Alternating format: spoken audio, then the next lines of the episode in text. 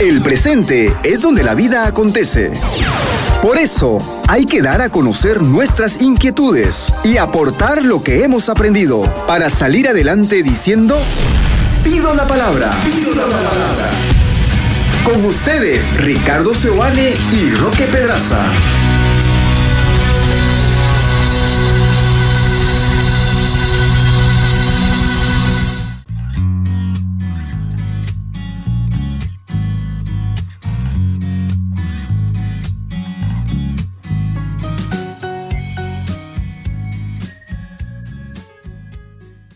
¿Qué tal amigos? Sean ustedes bienvenidos a su programa Pido la Palabra. Hoy tenemos un tema interesante porque vamos a hablar una vez más de cuestiones económicas. En esta ocasión vamos a hablar de heridas económicas, las heridas que eh, en distintos momentos de nuestra vida eh, se han producido en nuestro corazón a raíz de el dinero, tener, no tener, eh, cuando gastamos bien, gastamos mal, invertimos, nos fue mal, las cuestiones relacionadas a las heridas del dinero, ¿verdad? Es verdad, siempre, siempre uno tiene en la mente pues su, vida familiar y cómo fue la cosa, ¿no? Basta con que uno recuerde a quién le pedía cosas, ¿no? Eh, probablemente si en algún momento eso escaseaba, si en algún momento, en alguna situación, eh, se manipulaba con el tema del dinero, es decir, si haces esto, entonces te doy, si no, no. Entonces, creo que la forma en cómo financieramente fuimos creciendo y cómo fuimos entendiendo el concepto del dinero, también va llevando en nuestra vida adulta una serie de secuelas, una serie de taras mentales, una serie de creencias que no hacen sino limitarnos o no hacen sino Em, ¿cómo decirlo? No hacen sino influenciarnos para la toma de decisiones. Pensemos en diferentes escenarios, ¿no? El escenario de la persona que siempre esperó tener, porque en la familia se circulaba la narrativa de que no tenemos, otros sí, otros son los que tienen dinero, nosotros no somos. Y entonces esta persona quizás, probablemente en algún momento creció con la idea de hacer todo lo posible con tener. Voy a hacer todo lo posible para que a mi hijo nunca le falte nada. Voy a hacer todo lo posible para que mi hijo, eh, si necesita algo, lo pueda tener. Y de pronto se convirtió en un papá súper proveedor o una mamá súper proveedora. Pero en el ejercicio de ser proveedor se dio cuenta que no era suficiente, que los hijos tenían todo, pero que habían ciertas cuestiones que no eran capaces de hacer del todo con ellos. Por ejemplo, jugar, pasarla bien, en fin creo que las heridas que hemos podido tener en nuestra vida económica, o por así decirlo, las taras mentales con las que fuimos creciendo, van influenciando considerablemente nuestra vida económica y una de ellas es aquella que tiene que ver con los hijos o con la transmisión de este valor, porque el dinero es un valor que se lo puede transmitir de una o de otra forma. Como el otro día escuchaba una, frase que me pareció interesante. Ah, obviamente yo también pienso que el dinero no es eh, bueno ni malo en sí mismo. Es un recurso. Es un recurso, ¿verdad? Es como que si dijéramos que el tiempo es malo. La canción de Juan Gabriel. Sí. El tiempo es malo y a nadie perdona. Pero el, tiempo tampoco es malo, ni bueno. Para, por ejemplo, hay gente que, eh, que piensa que hay heridas que las cura el tiempo. ¿no? Entonces necesita un poco más de tiempo para salir adelante, para avanzar, qué sé yo. Y hay gente que no quiere que pase el tiempo, ¿no? por el momento en el que vive, por el momento en el que está. Entonces el dinero se parece también, es un recurso igual, no es bueno ni malo en sí mismo, sino que depende un poquito de la tendencia que nosotros le damos. Pero la frase que escuché era como que el dinero saca a relucir lo que tenemos por dentro si una persona llega a un momento de su vida en el que eh, empieza a tener mucho dinero, ¿no? lo más probable es que lo que decida hacer con ese dinero eh, refleje lo que vivía por dentro, eh, de manera de que antes no hacía ciertas cosas solo porque no tenía dinero. Y una vez lo tiene, empieza, empieza a malgastarlo, empieza a eh, invitar mm, por aquí, por allá, a aparentar, comprarse una cosa, otra, etcétera, ¿no? Sí, a intentar llenar los vacíos con cosas a intentar llenar los vacíos con experiencias. Eh, yo he conocido personas que que no solamente malgastan su dinero, sino que además, por ejemplo, una de ellas eh, necesitaba tener una cantidad considerable de dinero en el bolsillo, de dinero en efectivo, ¿no? Viste que ahora ya no se maneja tanto efectivo como antes, eh, porque bueno, todo lo puedes pagar por transferencia, por tarjeta, por QR o por, no sé, por muchas situaciones y plataformas virtuales, no necesariamente efectivo, pero esta persona en ese contexto, donde casi nadie manejaba el efectivo, él necesitaba tener efectivo constantemente y una cantidad considerable. Y si es posible, pasaba por el cajero y sacaba esa cantidad considerable cuando no tenía, aunque no sabía para qué le iba a estar. Él sentía que necesitaba tener esa cantidad de dinero. ¿Por qué? Porque de alguna manera puso al dinero en su fuente de seguridad, sentir que podía tener. No, no sentir que si me pedía alguno de ellos voy a decir, ay, este me, me complica, es que no tengo. Él siempre quería sentirse capaz, siempre quería sentirse poderoso, siempre quería sentirse seguro en una fuente como el dinero.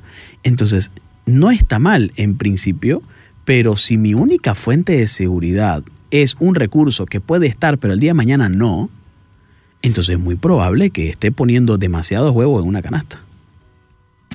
Sí, correcto. Entonces, eh, podríamos decir que muchas veces estos comportamientos que uno ve en relación al dinero están patrocinados por algunos escenarios de heridas eh, vividas tempranamente.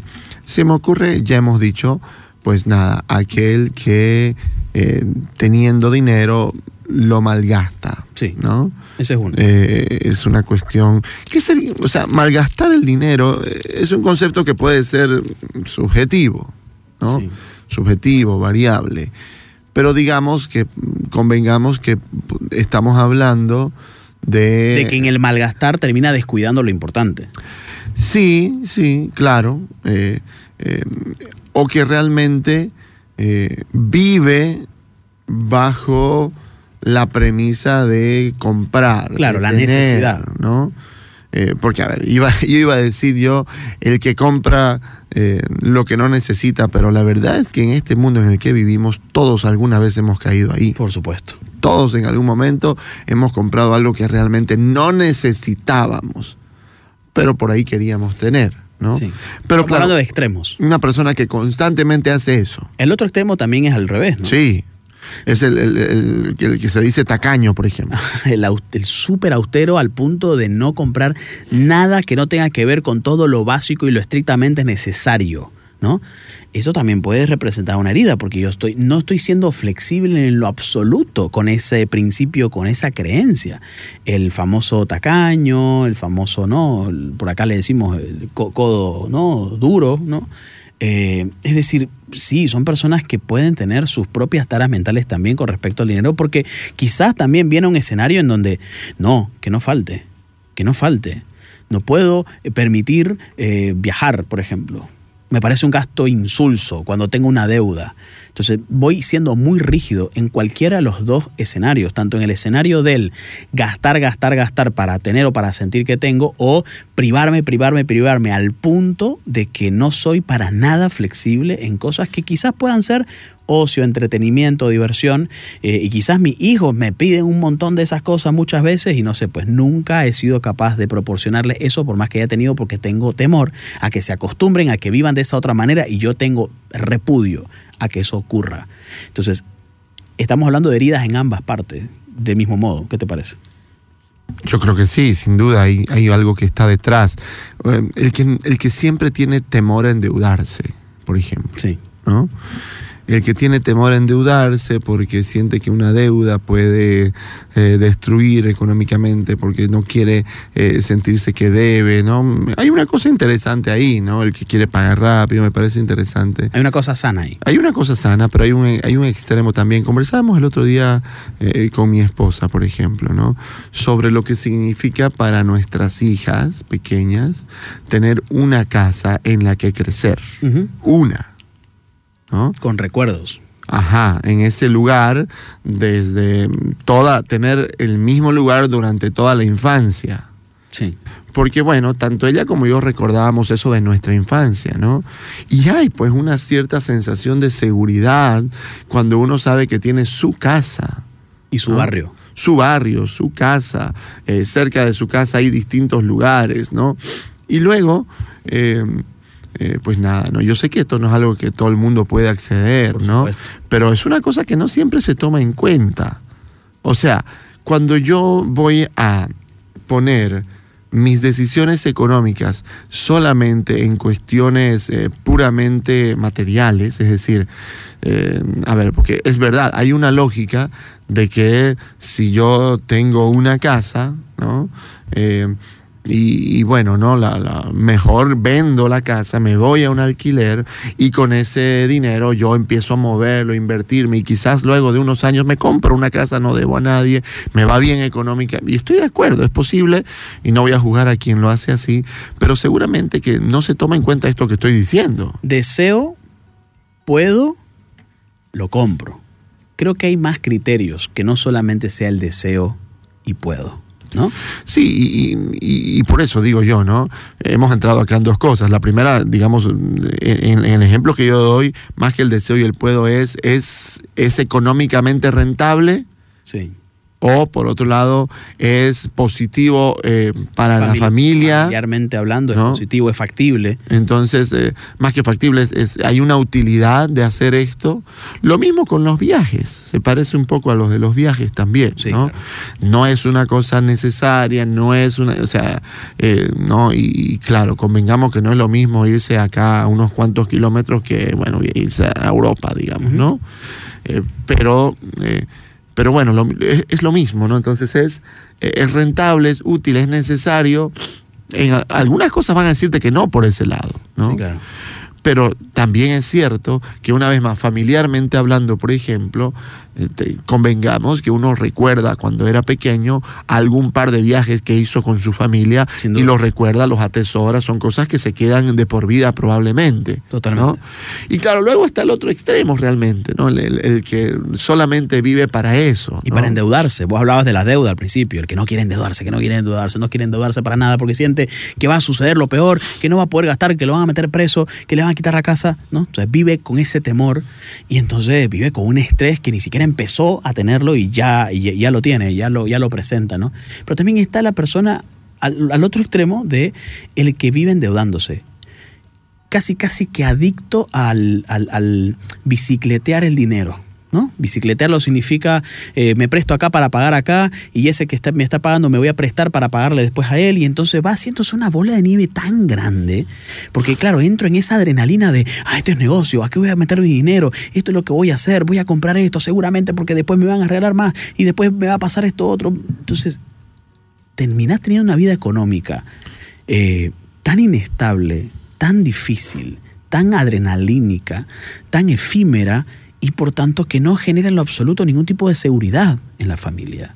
Eh, y, y te lo digo, personas que quizás reciben una buena cantidad de ingresos en cuanto a un sueldo, por ejemplo, sueldos muy buenos, pero por estar metido en esta, en esta amalgama de cosas o en esta bola de nieve, no ven nada a su sueldo no ven nada a su sueldo. O es más, hasta le deben a la empresa en la que están y entonces le están todo el tiempo pidiendo adelantos y entonces tienen esta conducta económica. Le deben a personas específicas, eh, se aíslan, intentan no recontestar el teléfono, cambian teléfono constantemente. Y es un patrón muy cansador. Ser pareja de una persona con estas, con estas actitudes y con estos comportamientos Sí. es muy difícil. Yo creo que ahí en, en ese caso sí aplica mucho esta cuestión del deseo no regulado. sí. Una persona que se endeuda constantemente es una persona que probablemente no sabe regular el deseo propio o el de los demás. Sí. Vos hablabas de esto, ¿no? De papás que se endeudan para regalarle cosas a los hijos porque sienten que cuando regalan cosas es como regalarle a ese niño interior que nunca le regalaron. Claro. ¿no? Entonces, darle a mi hijo un, artefacto de estos de juegos, una consola eh, que cuesta mucho, pagarle un viaje y me endeudo, ¿no? Y disfruto mucho ver cómo mi hijo va de viaje, hace unas cosas lindas en su vida mientras yo estoy endeudado. No me importa endeudarme, yo me endeudo, vivo mal, no importa, pero que mis hijos tengan. Y bueno, ¿no? A ver, yo no voy a entrar acá en la cuestión de la abnegación de los papás y en el deseo que tenemos de que nuestros hijos eh, eh, tengan una buena educación, tengan buenos recuerdos, eh, la pasen bien, se sientan contentos, etcétera.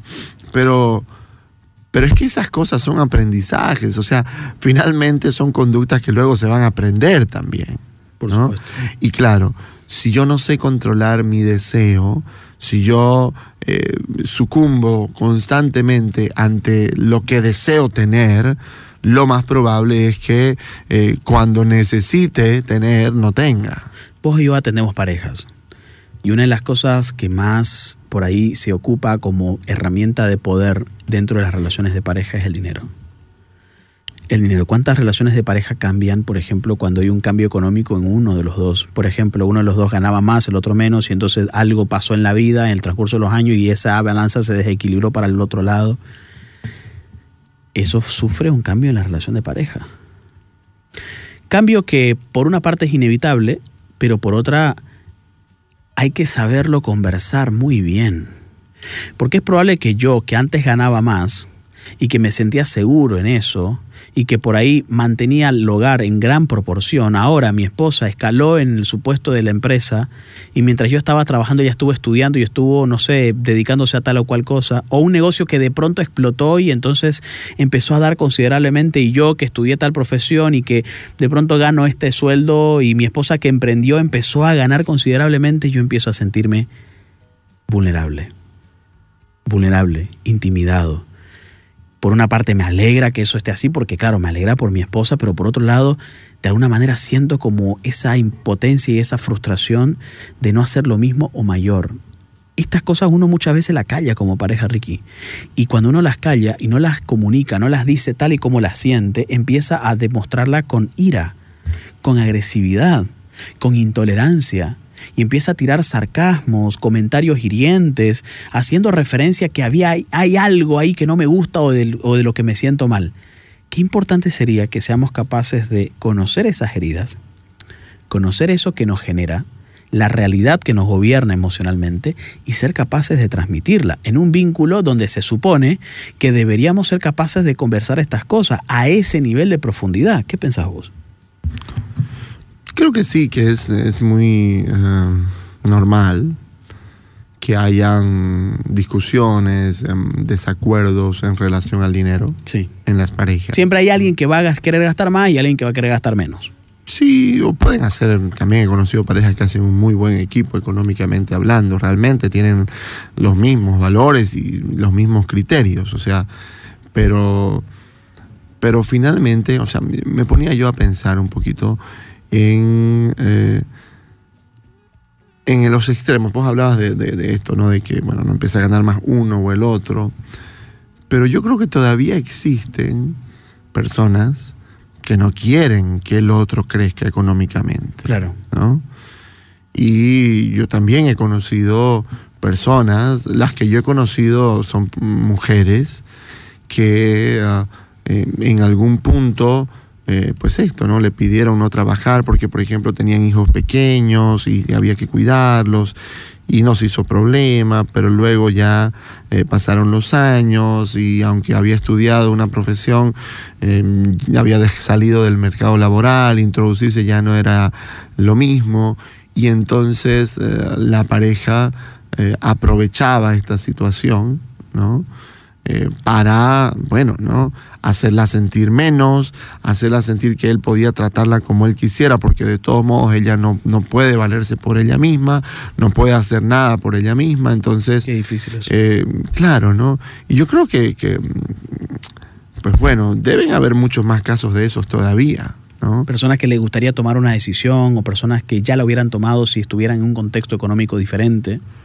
Sí, y, y, además que hoy también, ¿no? Cada vez más, también me he topado no solamente por el lado femenino, también por el lado masculino, ¿no? Sin duda. Son mujeres las que sostienen realmente económicamente el hogar y varones que están eh, eh, más en la casa y van haciendo otras cosas, ¿no? A ver, en fin, lo, lo que es importante decir es que eh, en las parejas se necesita un cierto equilibrio.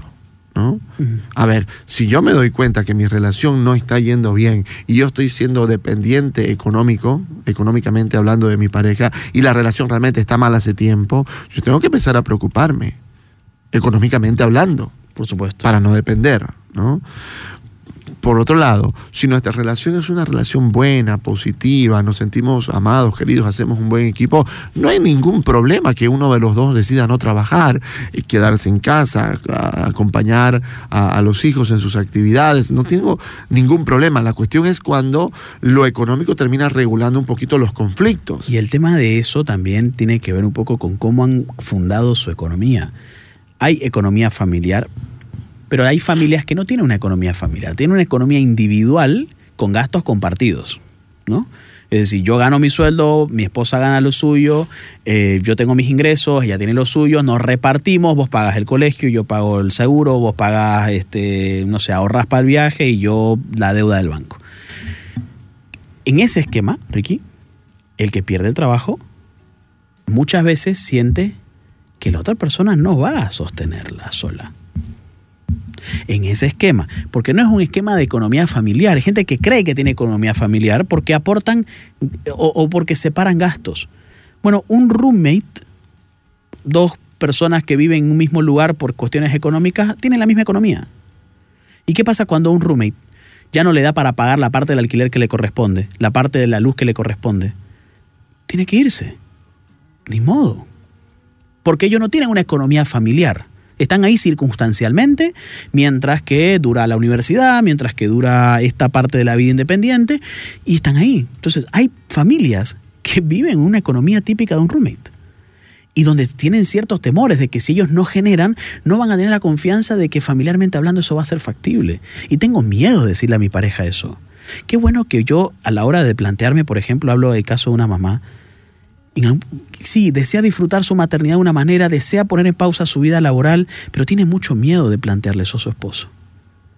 Porque piensa que su esposo pues va a presionarla, va a decirle que no es posible, que es una floja, que como su madre ha podido. Entonces, ¿cómo es, es importante comunicar esto desde el lado del corazón? No, no, no indirectamente, con sarcasmo, con ironía, con agresividad, incluso hasta con, ciertos comportamientos cizañosos, sino más bien con el, me pasa esto, tengo miedo de esto. O al revés, Roque, al revés, ¿no? La, la, la persona eh, o, la pareja que eh, quiere pedirle a su pareja que deje el trabajo y que se dedique a la casa, que se dedique a los hijos. Y esta es una persona que el trabajo es un valor que lo tiene desde la familia. Claro. Que su mamá siempre trabajó eh, o que su papá siempre trabajó, si es varón. Entonces, eh, pensar en que yo tenga que dejar mi trabajo no es una cuestión en la que yo sienta que, que, que es un deber, que es algo que tengo que hacer y sobre todo que es el esquema ideal, que es el único que funciona. cuando, cuando uno de los dos no trabaja y se queda con los hijos y acompaña a los hijos, tiene sus beneficios, por supuesto, tiene sus beneficios, ¿no? Pero, pero es una vez más esto, de, la, de la rigidez y la flexibilidad. Entonces, quien ha visto, por ejemplo, a su mamá, eh, supongamos hijo de mamá soltera, digamos, ¿no? Eh, que, vio, ajá, que vio a su mamá siempre trabajar, que tiene esto y que tiene una esposa y claro, no quiere permitirle a la esposa que no trabaje ¿Por qué? La vida se trata de trabajar. Porque yo te voy a mantener a vos, no soy tu padre, digamos, más o menos, ¿no? Y por otro lado, quien vio a su mamá ser ama de casa, por ejemplo, y estar siempre con él y ayudarle en las tareas, ir, llevar y traer del colegio, esto, y desea eso para sus hijos, y entonces no entiende que su esposa quiera estar en el mercado laboral, que tiene una carrera profesional, que quiere desarrollarla, etcétera. Entonces, claro, ahí realmente yo creo que ante estas situaciones y ante estos esquemas que la vida nos ha dado, necesitamos conversarlas y traerlas al matrimonio. Yo creo que es un error pensar que solo un esquema y solo un tipo de familia es como el ideal y el perfecto y el maravilloso.